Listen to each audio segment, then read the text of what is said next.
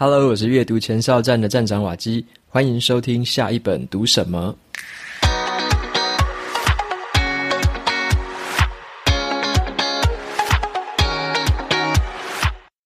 今天跟大家分享的是一集特别企划，由天下杂志 Podcast 决策者听天下的主持人陈一山专访瓦基。那这一次呢，有机会接受到这个总编辑陈一山的访问，是因为天下杂志在二零二二年的教育特刊，他们特别要探讨一个主题，那就是变局新人才。那怎么样成为变局新人才？最关键的是什么呢？像是现在在全世界面临的四大冲击，包含了战争、气候变迁、科技演进、人口结构的变化，要在这么快速变迁的大环境下。要有接受挑战的能力，学习就是一个关键。所以呢，这次的专访，我会跟大家分享一些我从小时候在家庭、在学校，甚至是后来持续透过阅读的学习历程，怎么样累积在职涯当中突破框架的养分。那这些养分也支撑着我，让我可以面对在科技业工作的高压，或者是当初决定转换跑道的判断和勇气。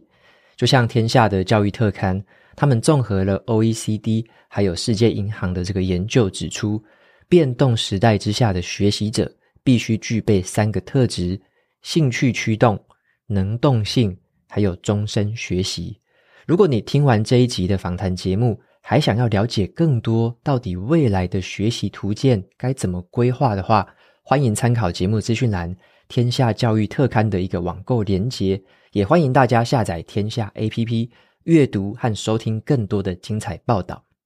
在接下来呢，我们就进入今天的访谈。在动荡的时代，呃，我们的同仁其实读了无数的这个文献哦，和最新的一些报告，归纳出三个特质。呃，学习者必须靠着兴趣驱动，而且有能动性，并且具备终身学习的能力。所以今天在现场，我请到了来宾瓦基，我想他是大家非常熟悉新时代学习者的最好的例子。那瓦基的个人故事，我想大家很清楚。他在去年九月放弃了台积电高额的年薪，然后成为了一个自媒体。他除了写部落格，也当 podcaster。他把阅读带给他的知识、能量跟乐趣分享给所有的阅听众。那我想，除了薪水之外，最重要的，他告诉我们，他找到了被众人看见的自信。所以，我想今天我先邀请瓦基，有自信的瓦基，跟大家先打个招呼。瓦基。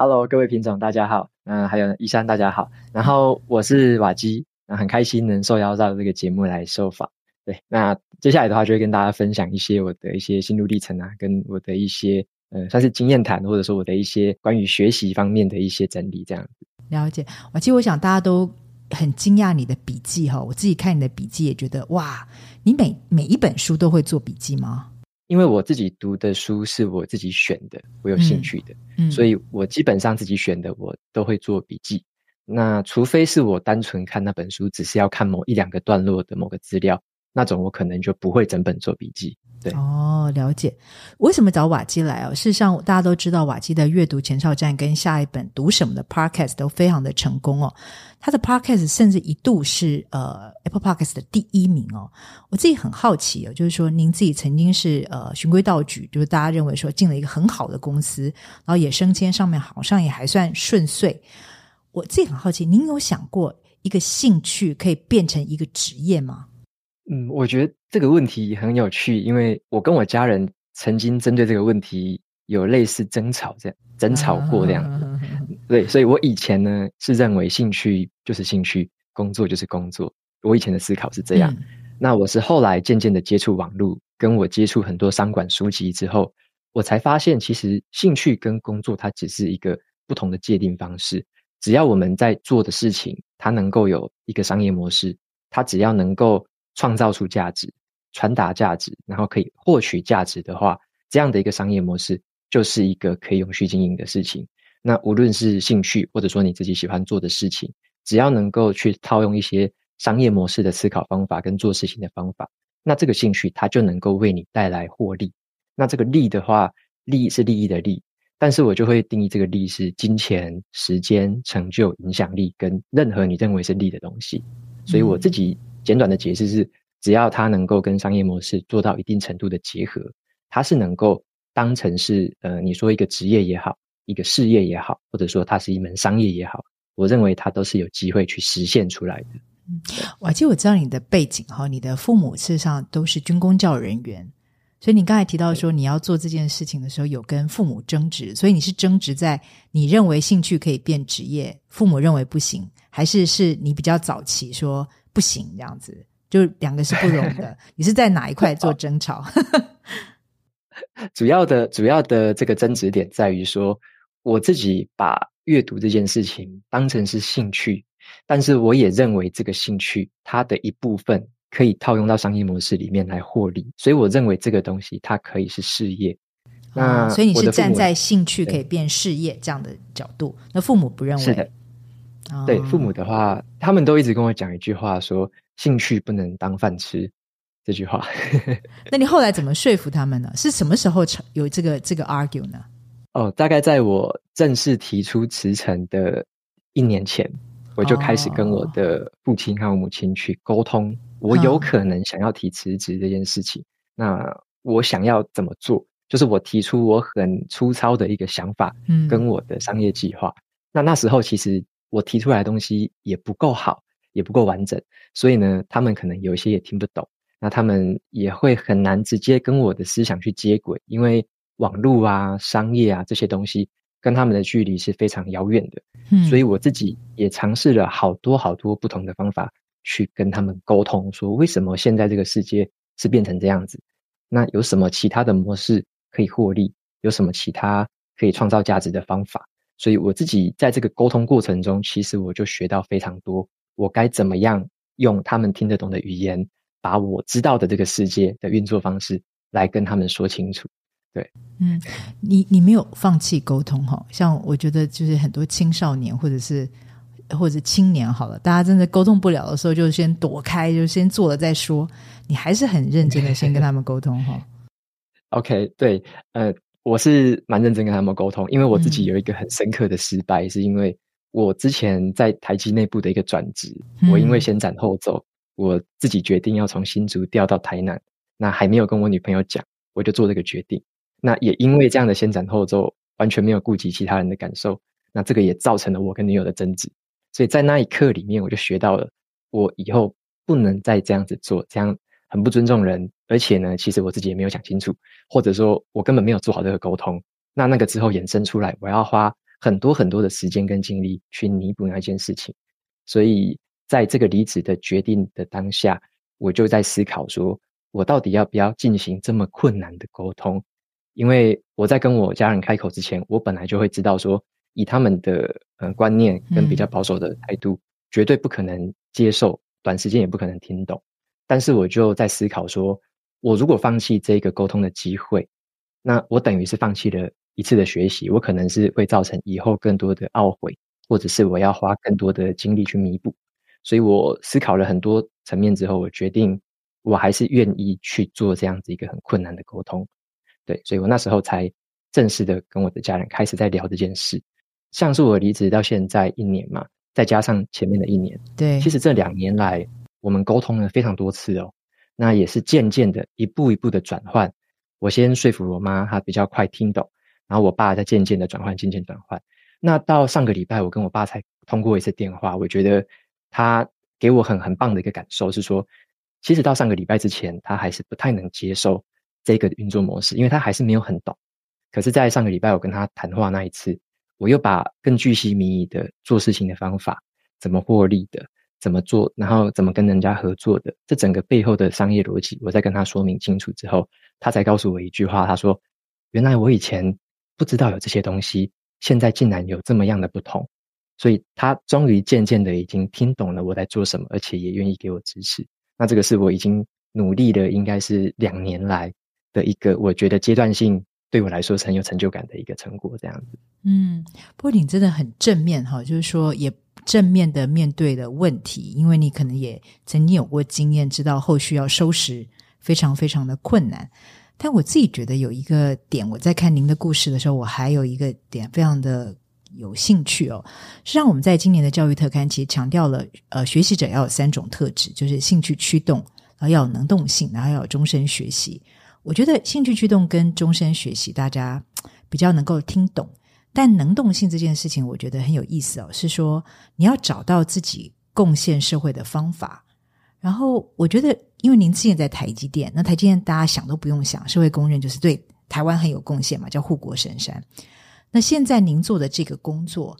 您怎么想？我对社会有没有贡献这件事情？嗯，这个其实跟我在做离职时候的思考有很深刻的连结。嗯，我那时候在思考的时候，我很清楚的知道说，以台积电在世界上领先制程、领先技术这个角色来说，算是台湾非常非常重要的一个产业跟一家公司。那我在这家公司里面，我那时候其实就是在想说，我怎么贡献我最大的价值给公司。所以我在公司里面的时候，我的想法是，我把我自己也当成一个事业体，我把我自己也当成一个商业模式。我怎么带领我的团队去创造出对于公司来说它最独特的一个价值，能够带给公司一些不同的变化，让我的新工厂有一些新的改变、新的调整。所以我在公司里面其实就用这一个思维，有点像是内部的创业家这种思维，在经营我的呃工作，经营我的团队。所以我那时候。开始在下班时间去做部落格啊，做 Podcast 这件事情的时候，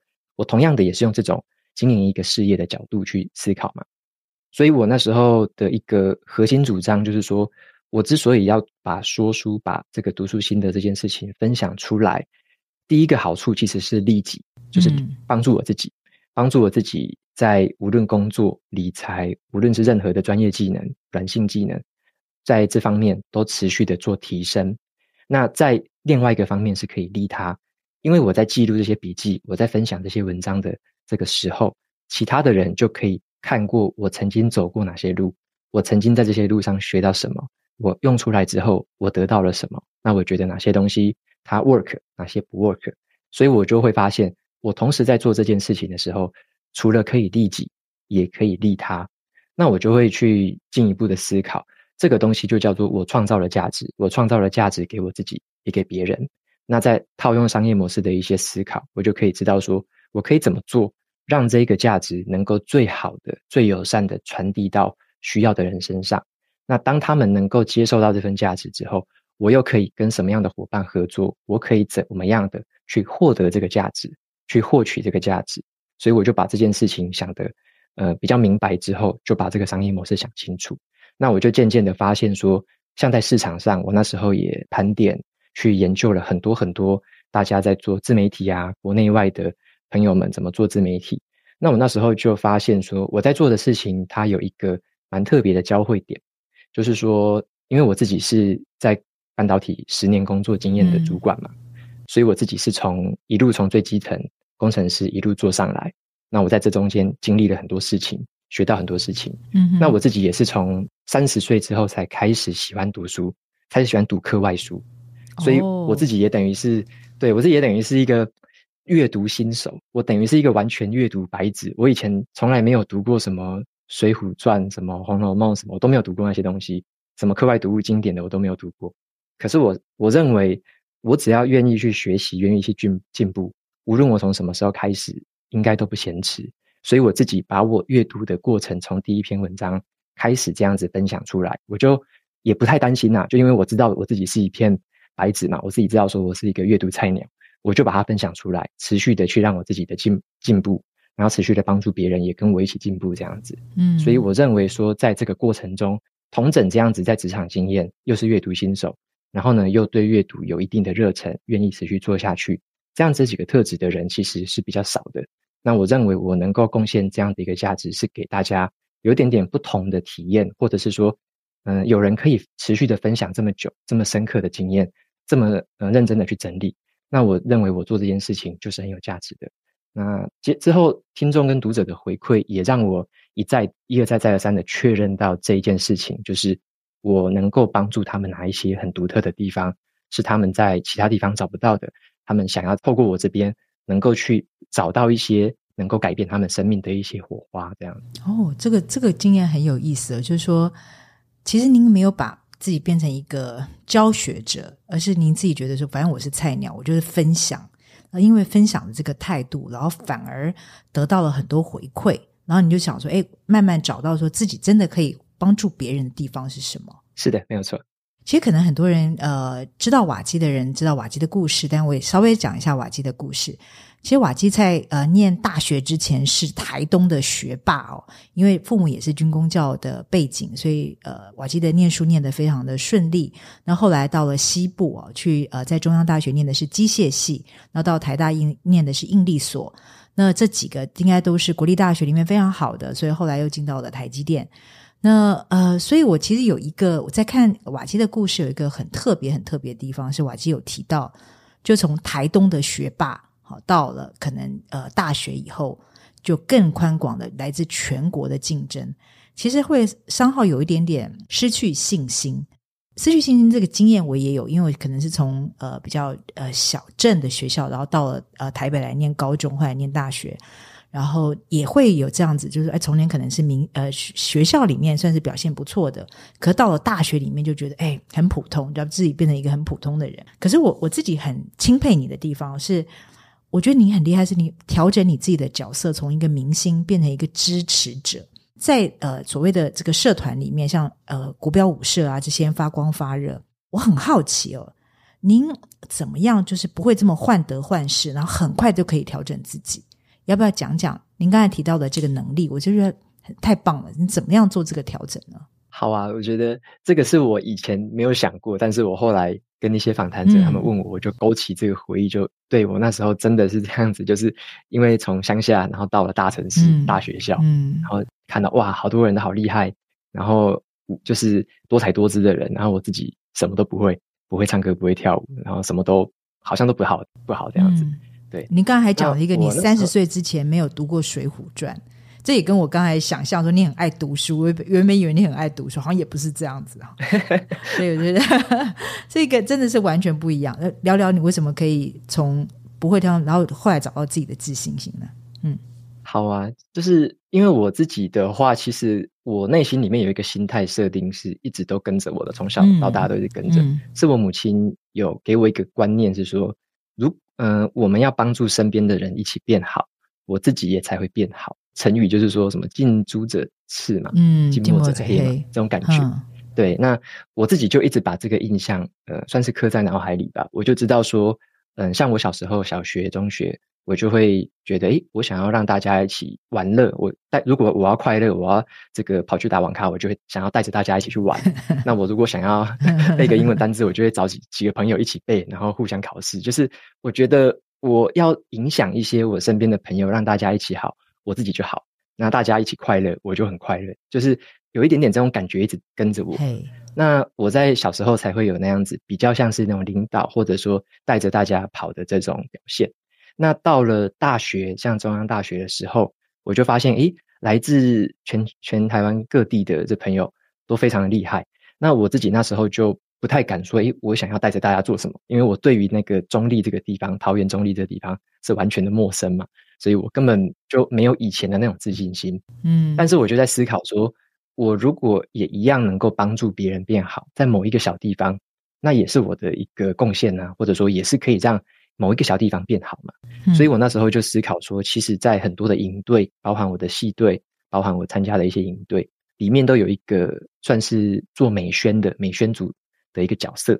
那我就想说，既然我其他也不会唱唱歌，不会跳舞，然后我那时候也不会演讲，什么都不太会，我就很内向的一个人，所以我就想说，那我就来做美宣吧。我就因为我会画画嘛，嗯，所以我就当美宣组的组员，后来就当组长，所以我就有点像退而求其次，我就从这样的一个角色，再找到自己能够贡献我一己之力的一个方法，那就开始再去帮助这个整个社团。然后帮助我的参加的营队，让他们的美宣是可以觉得说，诶，因为有你的带领，因为有你的组员的贡献，所以我们的美宣很好，然后被大家称赞。我自己也觉得，诶，蛮有成就感的。所以我在后来的像国标社啊或之类的，我都是当美宣的这个角色，持续贡献我自己的专长。对，所以是透过这样子的一个心态设定，就是只要能够让身边的人变好，能够做出一点点的影响，我认为我自己就有达到。我自己的期待，然后我自己也有贡献我自己的价值。那在这个过程中，我也会感到快乐。所以我就会很自愿的去做这件事情，然后也做得很开心。嗯，让大家一起变好是一个很好的准备的心态。我们休息一下，节目马上回来，我们再来跟瓦基请教一下，这个心态为什么可以跟他这么久。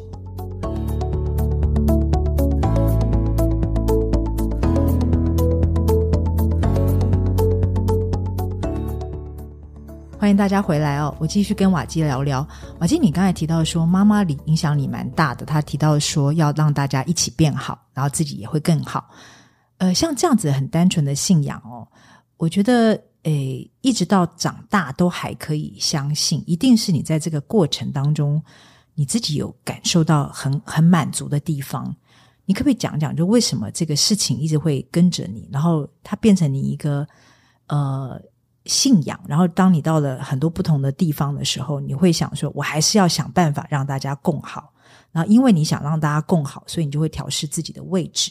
你有想过说，这个到底是什么样的原因，会让你会觉得说，哎，这件事情我要继续坚持下去呢？OK，我自己会，嗯、呃，其实从我小时候就有这个迹象了，嗯、就是说，像我在小学是读美术班嘛，嗯、所以有时候，嗯、呃，画，像我们会有那个画画课，画水彩之类的。那比较不会画的朋友，他可能就会问我，那我就会试着去教他，即使我没有比他好多少，我还是会试着把我会的那个部分教他，这样子。所以我那时候就已经有这样的一个，就是这种态度出现。那我后来上了中学，上了高中，也是一一样，针对英文啊或理化，我也是会很乐意的去教别人，就是因为朋友他认为说，他问我会获得这个解答，他问我会获得我的这个回馈，所以他们也很乐意问我。那我自己也很开心，就是我可以教他们，而且我在教他们过程中，我会理解说我自己有哪些地方不懂，嗯，然后我就会在跟他们谈完之后，我自己再回家，我又把那个地方再把它搞得更懂。那下一次的话，我又可以再教他们不同的东西，跟他们分享不同的这个学习到的东西，这样子。所以我在。这个求学的过程，其实一直有这样的一个，算是我自己贡献出来的一个角色了。嗯，那即使上了大学研究所，也是一直有这样的一个现象。那在工作的时候，我一样把这个东东东西带到工作的场合，就是我在工作，我自己秉持的一个理念是说，我会教几乎我知道的任何事情，就是我知道的事情我，我我都很喜欢把它整理成 SOP，因为我认为一个人如果可以把自己会的事情、专长的事情，他可以把它弄成 SOP，一个系统化的方式来分享给别人的时候，这个时候我会帮助到这个这个对象。那这个对象他会了之后，他其实也会对你心存感激，而且他会对你有更多的帮助。那同时的，在主管或者说在上位者的眼中，他就会了解说，诶，这样子的一个人，他有这样子一个同整系统化的能力，他能够再把他的好扩散给周围更多的人的好。那这样的一个人，他就是一个有潜力的。可以被提拔的一个人，这个是我后来渐渐的从我们主管的口中知道的这个现象。那所以说，我就能够让我越来越确信说，有这样的一个心态跟这样一个跟别人相处的态度，其实就等于是说，在职场里面也是一个很好的，因为我能够让周围的人一起变好，能力一起变提高，那就等于是我整个团队都会一起变强。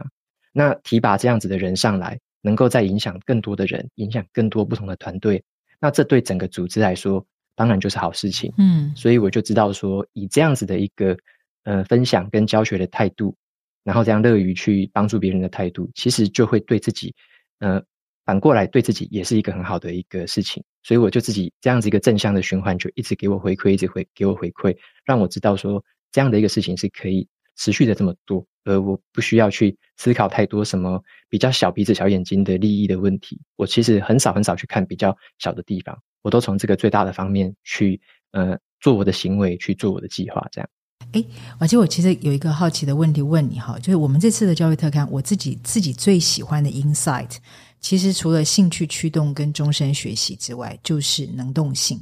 那刚才讲到的能动性，我我呃，因为就像你爸爸讲的，就是说兴趣能不能当饭吃哦？就是说兴趣能不能当饭吃，有一个前提，就是你要找到贡献社会的方法，然后可能才能够回馈变成一个职业哦。那我自己会有点好奇，是说，因为能动性是你要找到一个目标，但是我觉得有一个困扰的地方，我自己哈，他会遇到说，哎，我到底设定的这个目标哈，或者是是不是大家需要的？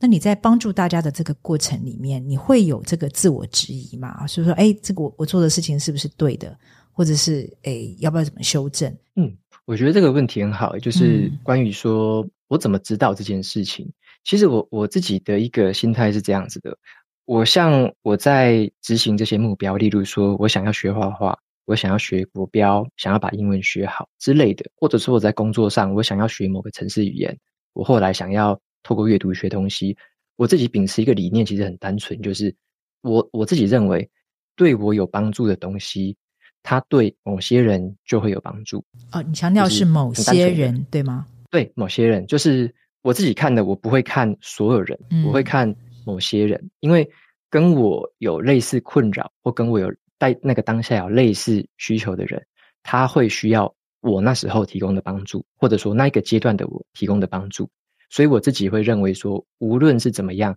只要是我学习的，我想要达成的目标，它对我本身是有帮助的，嗯，它对我会改变的，它会改变我的。那我认为这个东西，它就会改变到某一些需要的人，刚好遇到的人。嗯，我自己的心态是这样子的。所以我在呃制定我的目标啊，在执行的过程中，其实我很专注的就是第一个就是利己的部分。就是我是不是能够让我自己变得更好？嗯，我能不能够持续进步，在这个过程中有成就感，然后有这个能力的提升的这种感觉。那在这个过程中，我就持续的去整理、去分享。这个分享也其实也是一个部分，是我把它记录下来，我把它系统化的整理下来。其实我自己会记得更牢，哦，我会更有印象。对，这个对我自己也很好处。嗯，但是我也同时的可以把它再扩散给身边不同的朋友、不同的读者、听众。那在这个过程中，其实就会有某一些需要的人，他会嗯、呃、被我帮助到，所以我自己的起心动念其实就是比较单纯的，对我自己有帮助的东西，我认为对某些人也会有帮助，所以我会很很有动力的，我就一直去做，因为我的心态很很确定，就是我需要让自己变得越来越好，才能够帮到越来越多人，嗯，然后能够影响到不同的人。那在这个过程中，谁被影响了，其实我就没有这么在乎，看是这个缘分。那这个不是我能控制的。波宝就有一个点，我就同事在问我说：“哎，刚才瓦基说什么事情都要整理成 SOP 哈？那会不会有人回馈给你说：哎，你整理的 SOP 对我不管用？那这样这样怎么办呢？”OK，我有我有被我被问过，我有被问过。对，哦，像像我举一个例子来说好了，嗯、我在工作上，因为我工作上我做过好多 SOP。就是不同的工作领域啊，写程式啊，硬体整合之类的。现在你有帮那个台积电要去美国设厂，不是现在也是在写 SOP 吗？听说在写手册，一本又一本。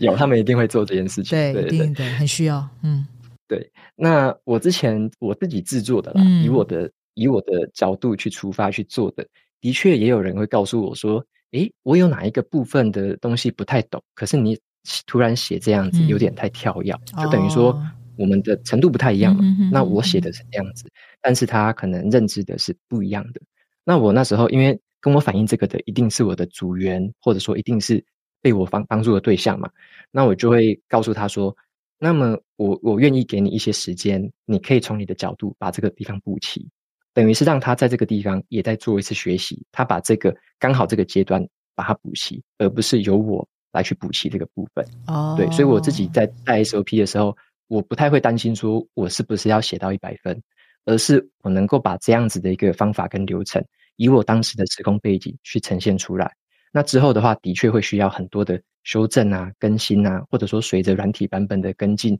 可能都会有不同的这个流程嘛。那我就会请后进者来协助我去把这个部分再持续的完善，嗯，因为因为我在透过这个方法，其实我在职场的这个。呃，算是升迁或者说这个进度是非常快的，所以我很快可以带到很多很多不同的人，那我就会让更多不同的后进者能够彼此的协助，把这些东西修正的更好，修正的更完善。瓦基，你有一百分情节吗？嗯，要做到一百分才出手。哦，我自己的呃内心其实是完美主义的，我是非常完美主义的人，嗯，但是我又有一个方面是，我又有有时候有办法去克服，然后去做做出来。所以为什么可以？嗯，这么说好了，我的完美主义是这样子，就是我给自己的标准是很高的，嗯、就是、嗯、看您写笔记就知道。对 对，就例如说网站什么，我说我的我我给自己的标准是非常高的，但是我知道说，就算那个标准再怎么高，我还是得动手去做嘛。那动手做了，我才知道说有哪边不够好，才会改善。所以我自己的我自己的想法是这样，我知道我的一百分在哪里。嗯。可是我另外一方一方面，我也知道说我的一百分绝对不是这个世界的一百分。所以，纵使我的一百分在哪里，那都无所谓。重点是我先去做。那距离这个世界所谓的一百分还有很大的距离。那在这个做的过程当中，我可以持续的朝那个方向，或朝着我理想的不同的方向去前进。所以我自己常常也会困在第一步，就是我会思考很多，想很多，规划很多，然后有一些事情我是无法动手的。但是当我去动手，例如说要录 Podcast 这件事情。嗯当我真正决定我放弃自己的对于声音的坚持，我放弃自己对于后置啊这个声音剪辑的坚持之后，我愿意去录第一集出来。这个时候呢，我才会发现，原来我心中的一百分不过是别人心中的可能五十分、三十分而已。但是呢，无所谓，因为我至少先做了，我能够从这个三十分起跳变三十五、变四十。我只有先行动了，我才有后续的改善机会。那我自己会有另外一个信心，是说我知道人是会成长的，我知道只要时间跟我的精力投入，嗯，我们人是一定会成长的。我自己有这个信念，嗯，那我就相信这件事情，所以呢，我就会愿意去做出一个在别人眼中可能只有三十分的东西，但是我自己已经很尽力了。那我做出来之后，我就愿意再花一些时间，花一些努力，透过学习啊，透过去找资料啊，透过不断的实验做验证，慢慢的把它改善改进。改向一个更好、更理想的一个方向，嗯，对，所以这个是我自己去克服自己心魔的一个想法，对。但我必须承认，我常常会困在完美主义的心态里面，这个是很困难的一件事情。所以你几次都有好的结果嘛？我我猜测开始写部落格应该也是这样，然后我猜测写 podcast 也是这样。你有想过说那个到底机缘是什么？就是你从一百分，然后到诶不要放弃眼高手低，这个要开始动手做。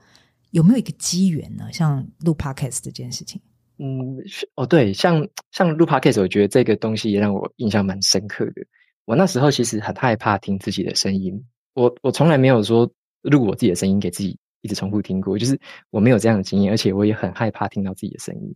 然后我那时候其实讲话的口条也还没有这么顺畅，就是我讲话会太快，因为我的思考还蛮快的，我有时候会跳跃，然后就讲得太快。讲自己想讲的，所以我那时候大概知道自己有这样的一个问题，可是我还是有点像就硬着头皮吧，因为那时候我的母亲就告诉我说，我每次写部落格文章真的都写好长哦，都是两千字、三千字的，他一个礼拜看不完一篇。虽然虽然我心里有 OS 说，他花 Line 的时间一个一天都花两三个小时啊，可是 可是十分钟的时间都看不完一篇文章，但是我就无所谓，我就在思考说。如果他没办法用看的，他没办法花那么多时间用看的去、嗯、去吸收的话，那他那时候刚好 Podcast 的兴起嘛，我就想说，那我如果录这样的一个东西，他能够听到跟他类似情况的观听众可以听到的话，那会不会有帮助？所以我就单纯因为这样一个想法，我就开始去试着去录录看。那后来他听了，我的朋友听了，我妹妹听了，他们的回馈就是还不错，他们想要继续听到，所以我后来就当然就继续开始。把这个事情一直做，持续去做，持续的去改进，这样嗯。嗯，所以其实回应你身边人的需求，感受到那个真正的需求，可能是真的 push 一个人放，就是真的下去动手做这件事情，很大的一个一个关键哈。听起来您您的经验是这个样子。对，没错，没错。好，我们最后一个问题就很想请问瓦基，因为瓦基念了大学，念了研究所嘛，哈。然后这期其实您也看到，我们报道了很多学校也自正在做很多很多的转型，呃，帮助学生做职涯的探索啦，生涯的探索啦。所以，譬如呃，台大有一些新的职位，然后也有很多新的学程。我有点好奇，瓦基，如果说你现在有机会再重新读一次大学或研究所。你会希望学校对你做最大的帮助会是什么呢？嗯，我自己的话，我我在学校其实老实说，我学的很多专业科目很快就忘光了。其实进社会，一进社会，什么 微积分、工程数学，什么流体力学，几乎没有什么用到。大概半年内吧，或者说不到一年，其实就全部忘得一干二净。你再怎么想都想不起来。所以我自己觉得，我自己觉得。这些东西真的没有去用它的时候，其实它对我的帮助真的是微乎其微。那我自己印象很深的是一个，我在大学的时候有一门课，它是选修，嗯、就不是每个人都要哦，就是你要选你就去选。那个课叫做专题。那我认为我自己在大学的过程，我学最多的其实是那一个专题。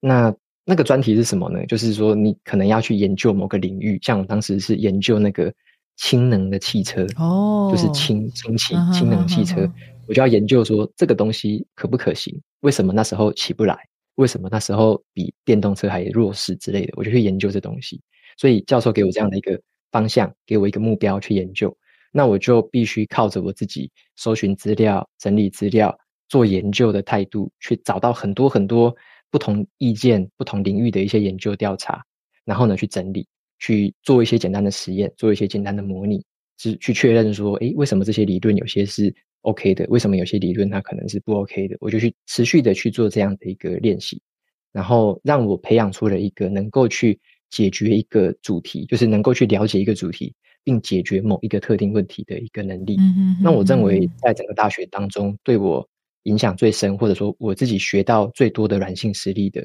我认为就是做这样的一个专题。它的时间可能不长，就是大概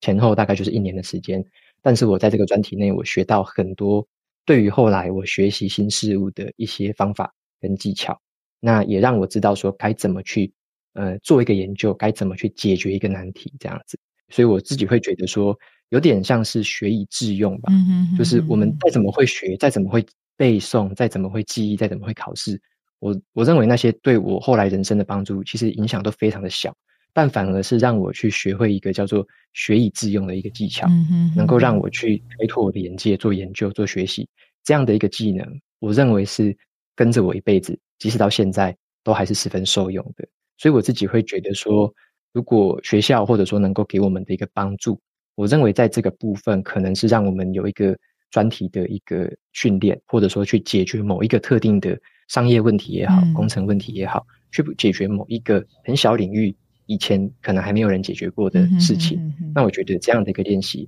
会是可以跟着我们一辈子的无价之宝。他会跟你写硕士论文的训练很类似吗？还是说还是有点不一样？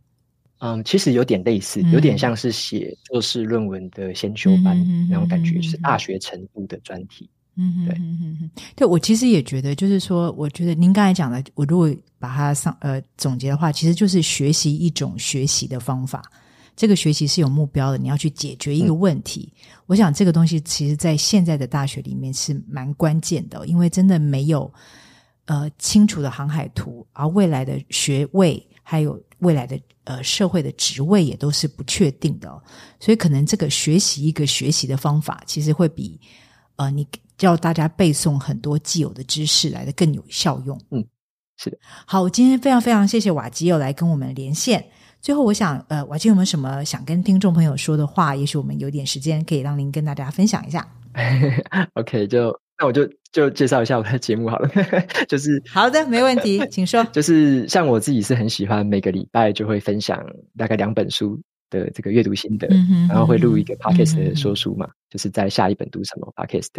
那我自己的分享的理念是这样子，我是会去摘录书里面的一些重点。然后这些重点是能够帮助我在我真实生活中能够用到的，它能够改善我某一个地方的技能。例如说，我读管理好了，我就会去思考说，我如果要跟下属沟通，怎么样可以让他更有动力？那我就会去读，就是像先问为什么，先知道为何而战，怎么样去编一个好的故事，让他自己也有动力，让我自己也相信这个故事。所以我就会去去学这样子一个一个小技巧，然后从不同的书里去学这样的东西。所以我自己的。阅读心得的分享跟我的说书分享，大部分都是基于我自己的一个现在的状况，跟我曾经的一个状况，我去学的哪个东西能够帮助到我什么，那我就会去分享这样的一个内容。那这样子一个内容对大家的好处会是说，它是一个有情境的，有一个有问题意识的，知道说我遇到什么问题，所以我要找什么东西去解决这个问题。那解决了之后成效好不好？解决了之后有什么改变？那我觉得这样的一个分享。有一点点像是以身作则吧，或者是身体力行，嗯，让大家知道说，其实透过阅读这件事情，它能够对我们的生活跟工作，还有各个面向，可以带来很显著的帮助，还有很快速的一个进展，能够就是你能够比起身边，如果说身边的朋友是完全没有在学习跟精进的，那相较之下的话，你会发现自己会一直在前进，一直在进步。那这样的感觉是非常快乐的。那你又发现身边有更多的人，或者说其他听众、其他的读者，也是这样子，一直有这样子一个学习跟前进的心态的话，那你会觉得说自己是属于一个这样的群体，这种感觉我认为是非常好的。对，所以我就就自己推荐一下自己的节目，下一本读什么，跟那个部落格阅读前哨站这样。